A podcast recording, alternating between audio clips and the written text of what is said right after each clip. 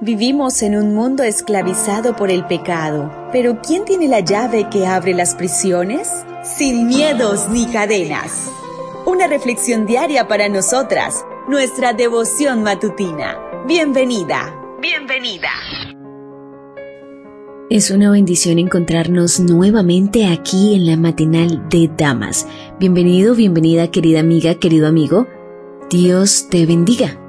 Para hoy lunes 28 de noviembre, la meditación trae por título Artista Urbano. La cita bíblica la encontramos en 2 de Corintios 5:15. Él murió por todos para que los que reciben la nueva vida de Cristo ya no vivan más para sí mismos, más bien vivirán para Cristo, quien murió y resucitó por ellos. Tulaga Ailopotea es pastor y artista urbano oriundo de Samoa, en Polinesia. Durante la década de los 60, sus padres emigraron a Nueva Zelanda en búsqueda de un futuro mejor. Sin embargo, emigrar no fue nada sencillo para la familia, ya que no sabían hablar inglés y el barrio al que se mudaron tenía muchas pandillas. El crimen se convirtió en una realidad cotidiana en la vida de Tulaga, con el tiempo, comenzó a involucrarse con las pandillas, a robar y a consumir drogas. Tulaga también era parte de una banda de rap y era reconocido por sus grafitis. Sorpresivamente, un día Dios lo llamó a ser pastor. Entonces Tulaga dejó todo para ir a Avondale College, la Universidad Adventista de Australia. Este era el último lugar del mundo donde yo quería estar me dijo Tulaga mientras me contaba su historia. Odié estudiar griego y hebreo. Un día, durante mi último año, estaba en mi dormitorio, frustrado con mis estudios, pensando que debía haber una mejor manera de presentar el Evangelio, más allá de los métodos tradicionales. A las dos de la madrugada, me puse a bosquejar un graffiti en un trozo de papel.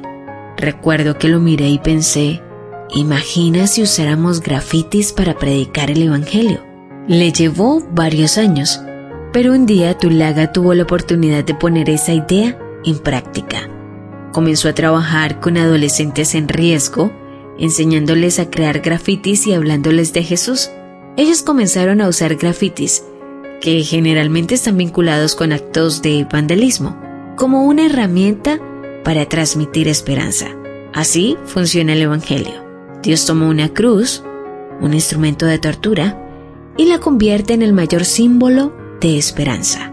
Dios toma nuestras cicatrices y las convierte en avenidas. Él toma nuestro pasado y lo redime para su gloria. Habla con Jesús, dale tus pasiones y tus talentos, y Él los usará. Que hoy podamos decir en oración, Señor, tú eres el mejor artista Estás pintando una gran obra de arte con mi vida, usando aún las cosas que yo pensaba que eran inútiles, aún aquello que yo creía que era basura. Te entrego nuevamente todo lo que soy. Gracias por recibirme y usarme para tu gloria.